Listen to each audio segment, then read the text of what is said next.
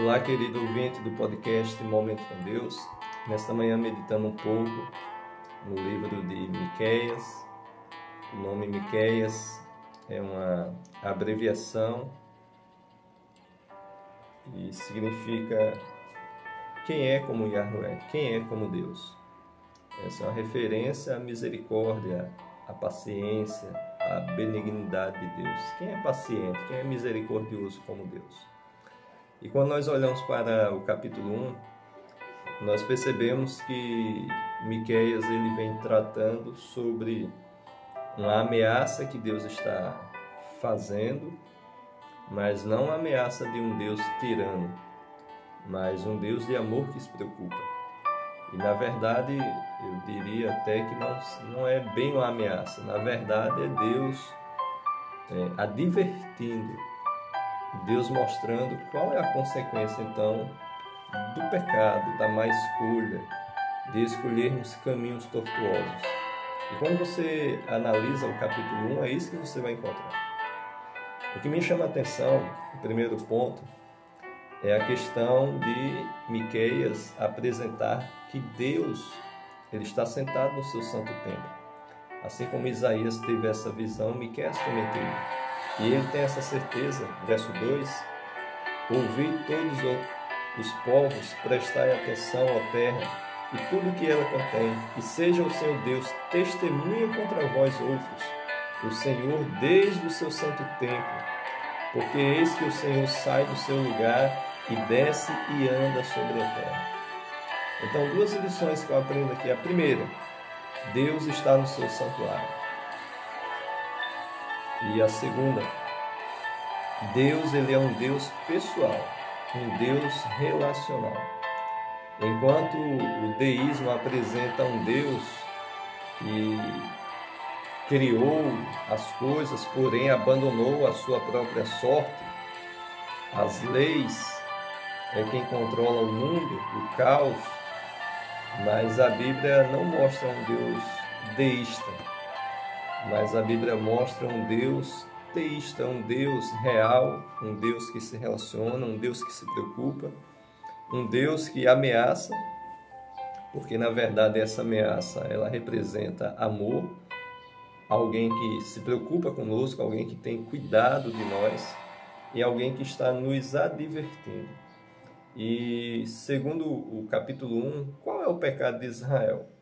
O verso 5 ele vai apresentar tudo isso por causa da transgressão de Jacó e dos pecados da casa de Israel. Qual é a transgressão de Jacó? Não é Samaria?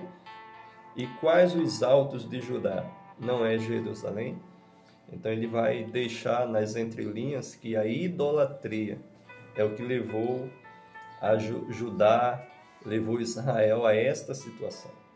E Deus então apresenta o verso 6: Por isso farei de Samaria um montão de pedras. E aí o profeta então vai descrever o juízo de Deus. E esse juízo ele vem não contra pessoas. O juízo de Deus, Deus não odeia pessoas. Deus ele ama pessoas. Mas eu preciso entender que Deus ele abomina o pecado. E se eu permaneço infelizmente ao lado do pecado, com o pecado acariciado em minha vida. O pecado ele cobra caro. O pecado ele tem suas consequências, o pecado ele tem o seu salário. Então eu preciso entender que este caminho, essas escolhas que me afastam de Deus, terão suas consequências agora, momentâneas, mas também terão suas consequências finais.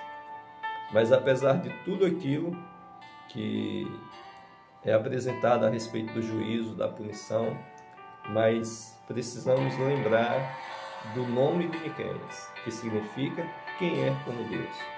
Apesar de tudo, Deus ele é um Deus misericordioso, que apaga as nossas transgressões, um Deus que está disposto a apagar o nosso passado e a mudar o nosso futuro. Para isso, precisamos reconhecer os nossos erros, tomar a decisão de abandonar os nossos pecados e seguir as orientações de Deus em nossa vida. Que nesse dia o Espírito Santo toque em sua vida, faça uma análise do que te afasta de Deus, do que desagrada a Deus e possamos a cada dia permanecer ao lado dele. Amém? Que Deus então abençoe você nesse dia. Este é o meu desejo como pastor para a sua vida. Oremos então. Eterno Deus e Pai, abre nossos olhos para que possamos compreender a beleza da tua santidade, o Senhor no seu santuário, mas ao mesmo tempo perceber que o Senhor é aquele que desce aqui na terra, sonda nossos corações, é aquele que vê tudo o que fazemos, as escolhas, as decisões, os pensamentos, os caminhos e entendermos que o Senhor é um Deus relacional, um Deus que quer estar ao nosso lado. Mas infelizmente o pecado nos afasta do Senhor. Perdoa nossos pecados. Ajuda-nos a tomar uma decisão de mudança e que possamos receber a tua graça em nossa vida nesta manhã. Em nome de Jesus. Amém.